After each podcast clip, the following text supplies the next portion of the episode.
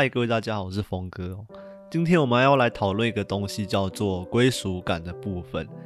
其实，因为我身边很多朋友在做传直销，我也不知道怎么说。就是其实我发现，不管是毕业后的学长姐啊，还是我一些同届的朋友，他们一直在接触传直销。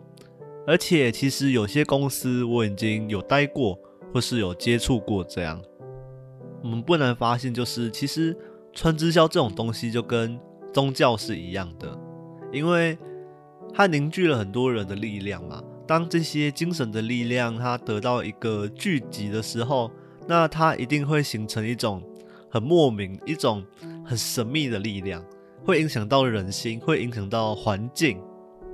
我们今天不是说传直销这个东西是不好的，而是说你必须要用。什么样的态度去看待它？你用一个善念的角度去看待它，它就是一种行销、传播之类的东西。那如果说你用一种比较负面的角度去看待它的话，那其实它是一种算欺骗或是诈骗的感觉哦。今天我们要来探讨说，为什么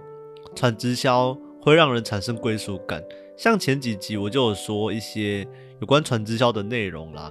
有兴趣的朋友可以去听一下。那我今天要来讲为什么传直销会让人家产生一种归属感。应该说这样好了，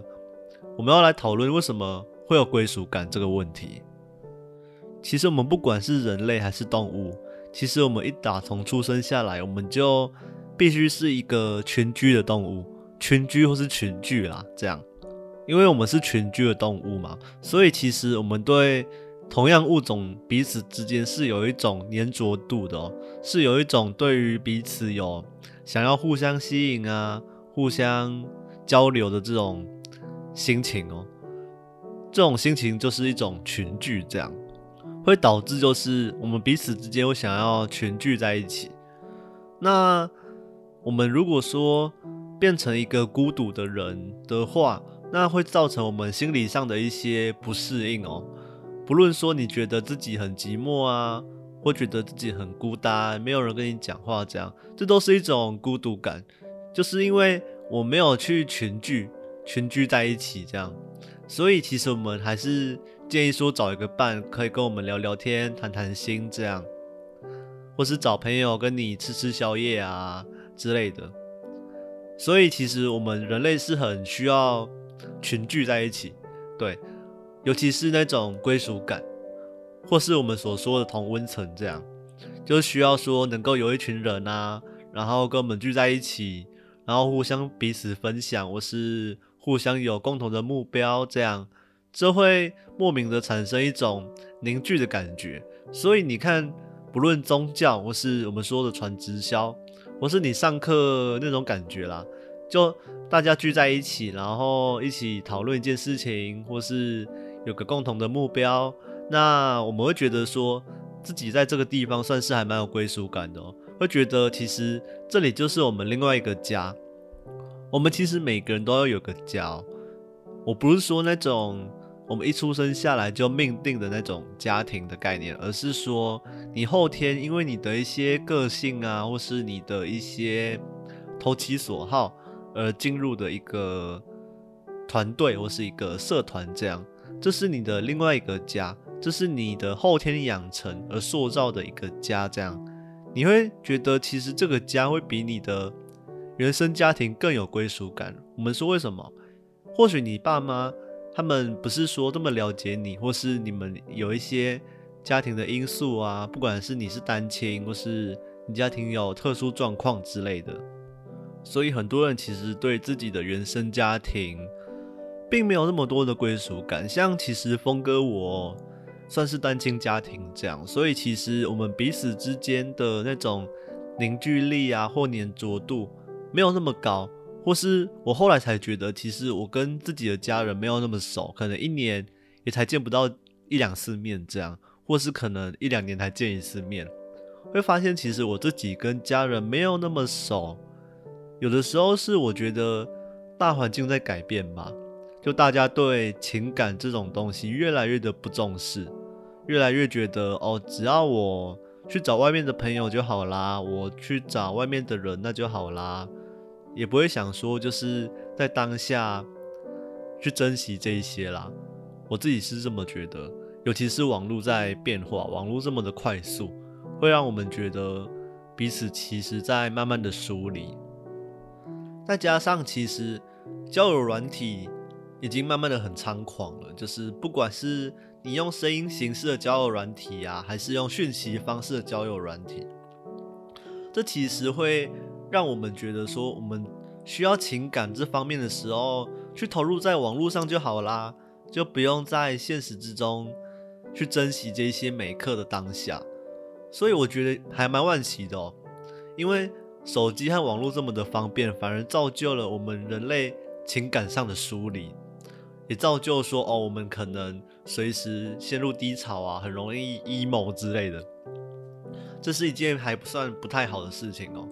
科技方便是没错啦，但是它促进了这种。人与人之间心灵上的一种疏离感，我不知道各位有没有理解哦。而且其实这又蛮矛盾的哦。我们人类是需要归属感的，但是网络和手机的方便造就了我们跟归属感是越来越疏离的。我们可能认为说我们在网络上就寻找到一份归属感，但是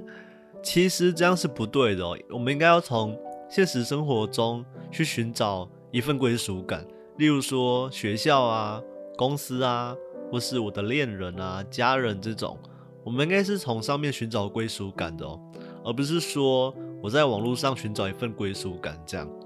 好，这刚跟我们说的传直销有点离题了，但是其实核心的理念是差不多的啦。那我们要讨论就是为什么传直销会让人家有一种归属感的感觉，因为。我先这样讲好了，传直销它有一定的系统所在。什么是系统？就是可能是有上面的人打造出来的系统。这可能跟不同公司或是不同的制度有所关系，但是大部分团队经营都是用这种模式啦，建立一套系统，然后先进来的人制定好这套系统之后，就慢慢的往下带，那带带带带带，一代一代这样带下去，几年之后，你会就会形成一个雏形。那在过十年之后，它就变成一个很成熟、很完整的系统。打造这样的系统是需要好几年的哦，可能就是需要一些上面的人的努力啊，然后营造一个系统这样下来。而且我们不难发现，其实传直销跟邪教基本上就是一样的东西，就是我们树立一个救世主，我们树立一个神，这样，我们树立一个教主。那我们就是以这个教主为中心。我们就是以这个教主的思想理念为目标去做前进。这个教主说：“哎，我们今天这样一定会成功的。”然后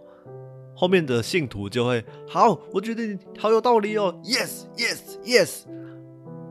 当这样的精神它散播到整个空间的时候，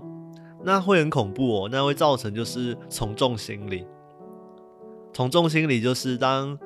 一个人或是一群人，他呼喊了什么口号，或是打起了什么精神，那其他人会因为想要跟上而跟上，而不是说我自己有什么想法，而是做一些认同或是反对。他们是因为被认同，所以需要认同，这样，这是从众心理哦。这其实算一件不太好的事情。但如果说你是那种什么政治家或是什么领袖之类的，你会很喜欢这样的感觉，就是自己被一群人给认同了。其实我们每个人都需要那种被认同的感觉。那如果说这个教主他认同你的话，你会觉得我们在这边是还蛮有归属感的哦。我这边要讲一下一个小故事啊，就是其实我发现我们人类是需要人家认同的这件事情。像峰哥小时候其实。被认同感就很少，因为我爸他是一个大男人主义，这样。我爸他很晚才结婚，而且他就是利用钱嘛，用钱去找外籍新娘这样，所以我妈妈是外配。那他就觉得自己很有优越感，然后一直骂自己的老婆，还骂自己的小孩，就是骂我这样，让我觉得就是自己还蛮自卑的。我也不知道为什么，就是觉得自己会低人一等这样。所以我在感情上其实受挫蛮多的。我会趋于别人这样。我一直想说，到底是哪里出了问题，还是对方根本就是个问题？当我意识到对方根本就是个问题的时候，我就觉得自己 根本没有问题，你知道吗？所以有的时候是我自己的那种自卑感在作祟吧，就觉得哦自己才貌也没有说很出众啊，然后就莫名的产生一种自卑感，觉得人家应该也不会看中我，是人家应该也不会选择我这样。所以在我后来搬出来住之后，我觉得自己这份心情是有调整好了，就让自己有自信一点，让自己能够勇敢的去挑战一些事情，这样。所以其实我们很需要这种人跟人之间那种被认同的感觉。所以他们那些直销和邪教，他们就是运用这种心理嘛，运用这种我们人都需要被认同，我们人都需要一种归属感的感觉，然后来吸引就是需要被认同和需要被归属的这样的人存在哦。所以其实就是他们运用这种心理嘛，就是。运用这一种我们人需要一份归属和人需要被认同的这种心理，去创造一个系统，创造一个团队。这样，其实讲到心理认同这一点，我必须要讲一下，就是很多人说：“哎，峰哥，你好像很会跟女生聊天。”这样，我必须讲认真的，男生比较不会去肯定女生所讲的话。我觉得这是跟那种社会上的。男女刻板印象有关吧，男生要故作坚强嘛，要故作镇定这样，那女生就可以比较阴柔一点，比较柔弱一点这样，这是一种社会的刻板的印象哦，所以导致说台湾的男生不太会去称赞女生，我不知道各位有没有感受到这一点啦，只是我自己跟女生相处的话，就是哦女生讲什么话，我们先仔细去聆听，那讲完之后，看她有没有需要被肯定的地方。他会跟你分享，一定是他需要自己被肯定嘛？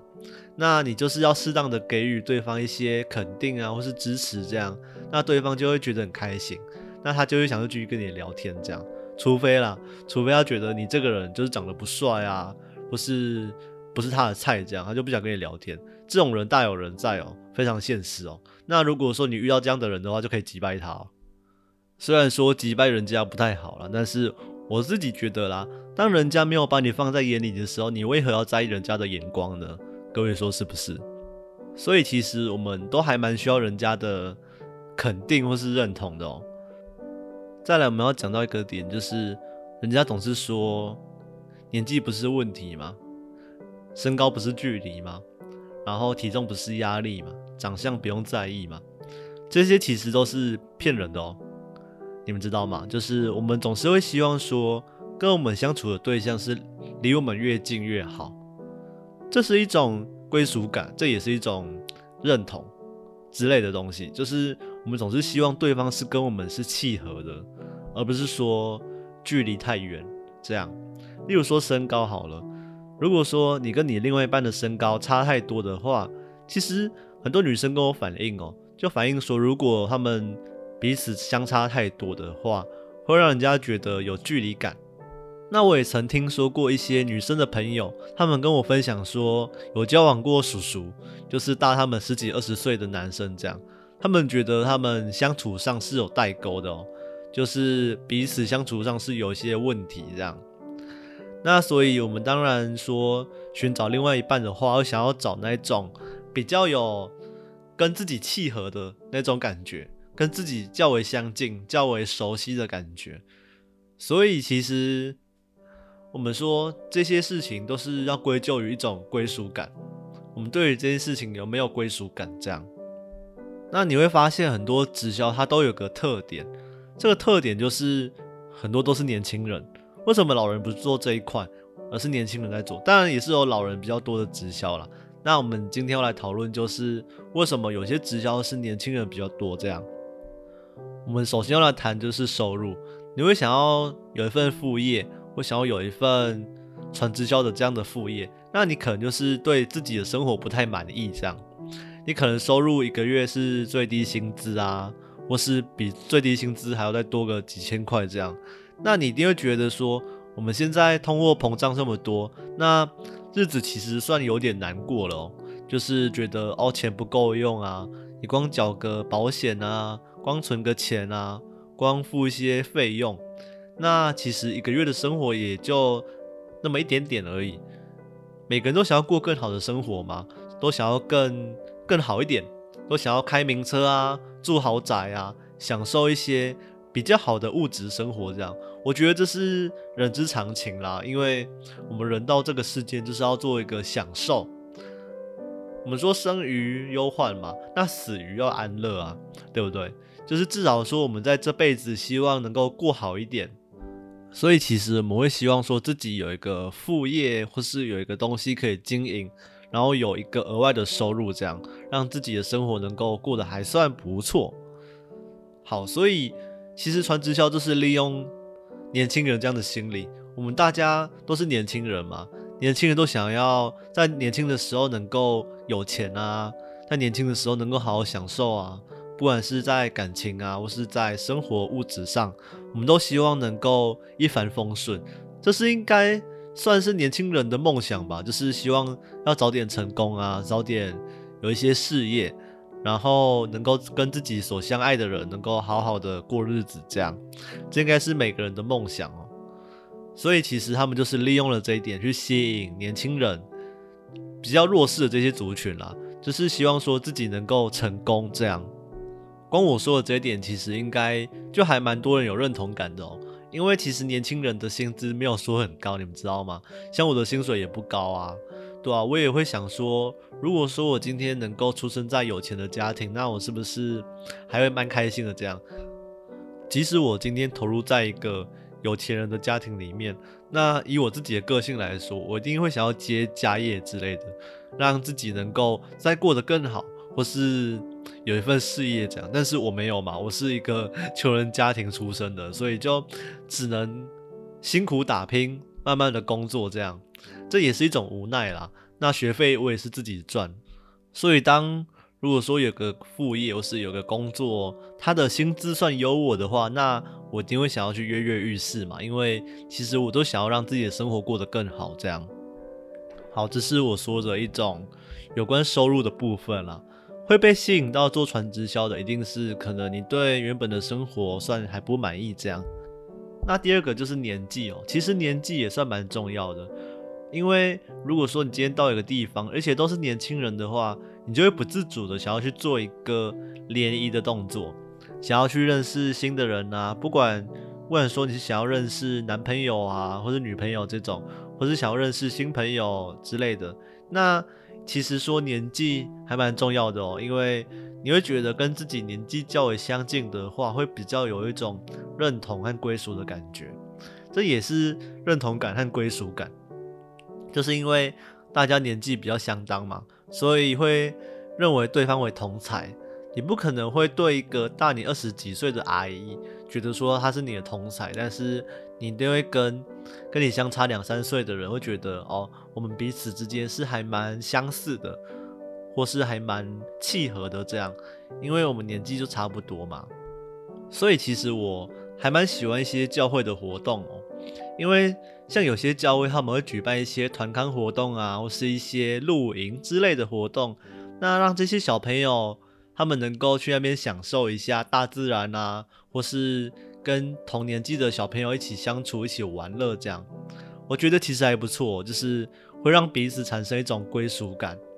而且他们的年纪又相当，会觉得哦，我在这边还蛮开心的哦。像我有些朋友，他们的男朋友啊或是女朋友，就是在教会认识的，就是彼此有同样的信仰，然后就结识了，互相分享彼此的兴趣，就在一起这样。我觉得这是一件还算还不错的事情哦，所以职教也是利用年纪这一点，让同年纪的人尽量能够聚集在一起，互相分享彼此的一些生活啊，或是一些兴趣啊之类的，再加上彼此都有这个赚钱的目标，会让彼此的心更凝聚在一起。这边我要做一个案例的分享哦。我有很多朋友，他们都投入传直销，尤其在近期啦，就是疫情解封之后，大家好像对这种东西越跃跃欲试。这其实也要跟他们的操作手法有关。像疫情的时候，可能不能够见面，那疫情解封之后，他们可以用见面谈这种方式。我们说见面就有三分情嘛。那如果说我跟你见了面，有首先的这个三分情之后，那其实很多事情都还算蛮好谈的。像以前啊，就只有线上的这种方式。那如果说我想要拒绝的话，那很快就可以直接按掉，是直接给个很敷衍的回复之类的。但假如说我今天是用一个见面的方式，那所以不管我要认同还是要反对，其实就还蛮尴尬的，你们知道吗？因为对方就活生生的站在我对面，这样我们彼此的回复都是很直接，而且是很及时哦，所以其实会很难拒绝。所以他们就是利用这种心理，当跟你约出来见面的那一刹那，他们一定会想要让你去认同他们。一定会让你想要签下去，你们知道吧？会让你去做出什么入会啊这样的动作。所以当后续他们把你引进他们的什么系统啊，或是团队之类的，你发现这边哎好像还蛮多年轻人的，你就会不自觉的想说，哎这边应该还算还可以，那你就会慢慢的被融入进去哦，被吸收进去。我不是说做传直销不好啦，而是说。我觉得你要先评量一下你自己适不适合，然后我身边就很多朋友就这样的投入进去了，所以他们的那个感觉就很像是被洗脑，你们知道吗？被灌输了一些奇奇怪怪的想法啊、思维啊，就说哦，那个爱因斯坦说我们每天都做同样的事情，但是又取代什么不一样的改变，他根本就神经病，叭叭叭。我说真的啦，爱因斯坦他讲这些东西。他是有他的一个背后的目的哟，对不对？他可能有些思想或是有些意涵所在，而不是说你做这件事情，然后就可以把它炫耀说你自己有多厉害这样。然后在那边批评说哦，整天划手机，整天躺在床上耍废什么之类的。我是觉得啦，与其我躺在床上耍废，总比跟你在那边出去骗人来的好，不是吗？我说真的，我觉得。这样出去骗人不是一件好事哦。有些传直销根本就是骗人的，你们知道吗？就像我前几集所说的，就是有一些内幕所在。你的好朋友不会随随便便想要找你赚钱，你知道吗？你的好朋友可能会找你出去逛街，但是你的好朋友不会找你赚钱。你们懂我意思吗？就是因为扯到钱就会伤感情。但是我们反观哦，就是其实宗教不一样，宗教不会说。想要找你一起赚钱，可是会想要找你一起做一份有归属、有认同感的事情，这样。所以其实我个人是不排斥宗教啦，但是我个人超级排斥传直销的。我不喜欢那种因为有利益彼此的关系，所以才愿意找你这样。我觉得这是一件让人家觉得很不舒服的事情。我觉得其实人应该要彼此互相帮忙，而是不是说这种互相的利益勾结。我不是说都很排斥传直销啊，只是说我个人会认为，当你需要一份归属感的时候，应该要是看自己有什么兴趣吧，然后投其所好去认识一些这圈子里面的人，这样你自然而然的去做一定程度的社交，那你一定会在这个地方找到有一个属于你的存在，属于你的归属感。那直销的部分。像我前两集所说的，它的内幕其实太多了，不是像我们表面上看到的这样，就是哦，我们只是透过人与人之间的连接去做一个销售，而是我们有一些特别的手段或是一些话术话语，这样去骗人家上钩。我觉得这是一件还算蛮不好的事情。好，我们今天就到这边。希望大家还是能够在你的生活中寻找一些小确幸，或是寻找一些专属于你的归属感，这样就希望大家都能够开开心心、快快乐乐啦。好，我是峰哥，我们下次见。